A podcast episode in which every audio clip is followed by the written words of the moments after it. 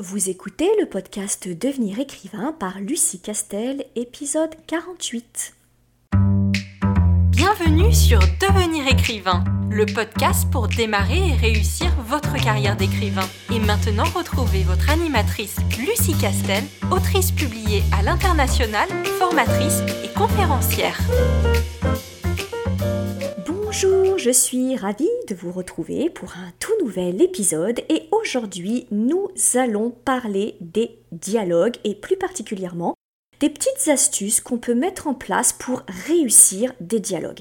Et les dialogues, c'est extrêmement important dans une narration. Alors autant ça peut apporter un bonus extraordinaire et une plus-value extraordinaire à une narration parce que c'est par le biais de ces dialogues que l'on va adorer, détester, on va pleurer pour un personnage et qui va faire des personnages euh, vraiment charismatiques ou drôles ou, euh, des punchlines que l'on va reprendre et, même parfois des punchlines qui vont se retrouver partout parce que les lecteurs les auront tellement adorés qu'ils vont se les approprier autant les dialogues ratés peuvent complètement plomber une histoire parce qu'ils ne seront pas crédibles, parce qu'ils ne seront pas équilibrés, parce qu'ils ne seront pas logiques, etc. Et ça peut flinguer une histoire ou ça peut flinguer le caractère d'un personnage. Donc, les dialogues, il ne faut jamais, jamais les bâcler. C'est extrêmement important et surtout, les dialogues ont une technique tout à fait singulière qui est propre à l'exercice du dialogue qui ne s'aborde pas de la même manière que euh, la narration, les descriptions euh, ou l'action bien évidemment et ça ce sont des techniques qui sont à part et qui toutes font l'objet de nombreuses séances et de nombreux cours hein, chez l'ICAR parce que, eh bien, ce serait une erreur de croire que c'est quelque chose d'accessoire. Alors, c'est parti pour donner 5 astuces qui vont vous permettre de vérifier ou de travailler vos dialogues et d'être sûr que ceux-ci vont faire mouche.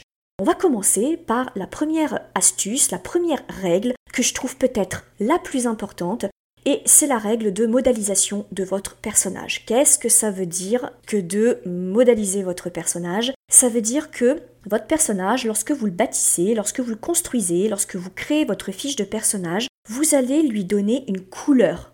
Il va être colérique, il va être jaloux, il va être sournois, secret, cynique, cinglant, effacé, il va être familier, ordurier. Voilà, c'est ça en fait la couleur de votre personnage. Et pourquoi c'est si important? Ça permet du coup d'avoir des personnages hauts en couleur et pas des personnages plats dont on oublie complètement l'existence dès l'instant où on a fermé le livre et surtout qui disparaissent complètement au profit de l'histoire, de l'action. Et ça, il faut vraiment éviter, même si vous avez un roman de genre thriller par exemple, où l'action, le suspense est extrêmement présent dans votre narration, il faut vraiment pas bâcler les personnages, il faut leur donner de la saveur, il faut leur donner des couleurs et pour cela, le dialogue est extrêmement important. Pourquoi? Parce qu'il est toujours plus efficace de montrer dans une réplique qu'il est jaloux plutôt que de dire dans une description Robert est jaloux. Ça aura beaucoup plus d'impact sur le lecteur si c'est le lecteur qui se dit Waouh, dans cette réplique, il est sacrément jaloux ce Robert, plutôt que le lecteur lise de façon passive Ah, ok, l'auteur vient de me dire que Robert était jaloux. Ok, vous comprenez que à rendre le lecteur passif, il a moins de connexion avec le personnage. Donc le dialogue, dans cette optique-là, vous sert à colorer votre personnage et vous allez le colorer par son vocabulaire, son champ lexical, sa façon euh, d'utiliser des tics de langage ou des expressions particulières qui lui sont propres, qui fait que, au bout de quelques pages, au bout de quelques chapitres, votre lecteur, même si vous ne précisez pas qui parle, est en capacité de dire je sais qui parle, en fait. Et ça, c'est extrêmement important et ça permet au lecteur, du coup, d'attendre la réplique suivante du personnage qu'il adore ou qu'il déteste ou dont il est amoureux, etc. Donc on a tous eu des coups de cœur pour des personnages et des coups de cœur parce que on se rappelle encore de certaines de ces répliques qui ont fait son caractère. Et donc c'est dans ce sens-là que vous pouvez colorer votre personnage dans le dialogue. Il n'y a rien de pire, et là je pèse mes mots, il n'y a rien de pire que des dialogues qui s'enchaînent et qui sont tous plats et égaux. En gros, que vous soyez un adulte, un enfant, un homme, une femme, que vous soyez un roi, que vous soyez euh, un paysan pauvre et sans éducation, et tout le monde, tout ce beau monde, parle de la même façon. Il n'y a rien de pire, parce que là, ça révèle l'amateurisme de votre plume, l'amateurisme de votre technique, parce que Si vous connaissez les techniques de dialogue et de modélisation de votre personnage et de votre fiche de personnage, ça vous ne le faites pas. Et ça, du coup, vous colorez suffisamment les dialogues pour que on puisse faire la différence entre le phrasé et les répliques d'un enfant, d'un adolescent, d'un adulte, d'un vieillard, de quelqu'un qui a beaucoup vécu, que de quelqu'un qui est au contraire qui a été reclus, par exemple. Voilà, c'est là-dessus que vous le colorez et c'est bien plus efficace que le fait de me le dire et de me le répéter au cours de vos euh, chapitres. Ça, c'était la première astuce. Deuxième astuce très importante, c'est savoir maîtriser les incises. Alors les incises, hein, c'est quand par exemple vous dites euh, déclara-t-il en tapant du poing sur la table et en faisant volte-face. Voilà, ça c'est une incise, ça peut être une phrase. Euh, vous faites une réplique et la phrase d'après c'est euh, Robert se leva et colla son poing sur le visage de son frère avant d'hurler et de partir. voilà, je fais quelque chose d'un peu long, mais voilà, c'est ça les incises en fait c'est que vous vous en servez pour accessoiriser votre réplique et pour faire bouger vos personnages, parce que lorsqu'on parle, on n'est jamais statique. On bouge toujours, on se gratte le nez, on boit un verre d'eau, on se lève, on se rassoit, euh, on se gratte le menton, bref, votre personnage, il fait quelque chose. Et ça, vous le donnez ces précisions, dans les incises, c'est très important. Et donc il faut savoir les gérer, qu'elles ne tombent pas comme un cheveu dans la soupe, et lorsque vous faites une incise longue, et que vous reprenez une réplique, indiquez-moi bien qui parle. Parce que si dans votre esprit c'est clair, parce que vous vous maîtrisez parfaitement votre dialogue et puis surtout vous avez la, scène en tête puisque vous l'avez pensé, conceptualisé, vous l'avez écrit. Donc du coup pour vous c'est super clair. Mais encore une fois, vous pouvez avoir un lecteur qui a passé une journée difficile, qui est fatigué. Il faut lui faciliter un petit peu la tâche et il faut surtout pas le mettre dans une position où il se demande ah mince attends je vais remonter un petit peu qui c'est qui parle euh, déjà? Voilà, il faut lui faciliter la tâche et quand vous avez mis une incise un peu longue, c'est-à-dire en gros une grande phrase ou deux phrases, quand vous avez un personnage qui reprend la parole, et eh ben vous dites repris truc muche, ou déclara machin chose, ou commenta euh, bidule truc. Voilà. Donc ça c'est extrêmement important de gérer les techniques de l'incise. Ensuite, troisième astuce, c'est les fameux verbes déclaratifs. Dit-il, répéta-t-il, hurla-t-il, gémit-il, commenta-t-elle, visualisa-t-elle, ce genre de verbes-là, vous l'aurez compris, il y en a des tonnes et des tonnes. Vous avez euh, des petits sites hein, qui euh, référencent et qui se proposent de grouper les différents verbes déclaratifs. Alors j'en ai un qui me vient en tête que je conseille aux élèves de l'ICAR, que je trouve pas mal, et qui s'appelle le fixiologue. Donc vous tapez euh, sur votre moteur de recherche le fixiologue et là c'est un auteur qui en fait classe les verbes déclaratifs selon les, humeurs, les émotions et euh, je dis pas que son, dictionnaire est complet mais, ça donne de bonnes idées quand on tourne un petit peu en rond et on a tendance à tourner un peu, un peu en rond en fait. C'est-à-dire que on a des verbes déclaratifs de prédilection qu'on aime bien et qu'on a tendance à remettre tout le temps. Et donc ça c'est un petit peu euh, compliqué parce que ça peut vite faire redite.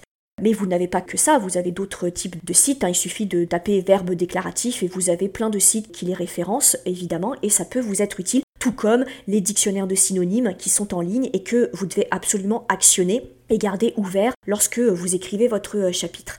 Donc les verbes déclaratifs, la grande règle, c'est vraiment de les colorer, de les connoter.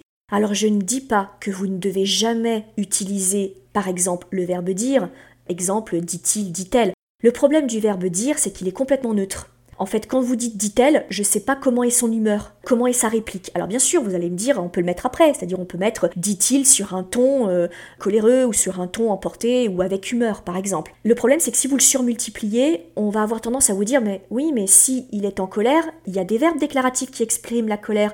Vociféra-t-il, cria-t-il, claqua-t-il, voilà, par exemple pourquoi avoir recours à cette phrase qui est beaucoup plus lourde de dit-elle avec emportement ou avec colère ou dit-elle en élevant la voix alors qu'on a 15 000 verbes déclaratifs qui tous disent la même chose, elle crie ou il crie, vociféra-t-il, tonna-t-il, gronda-t-il, etc.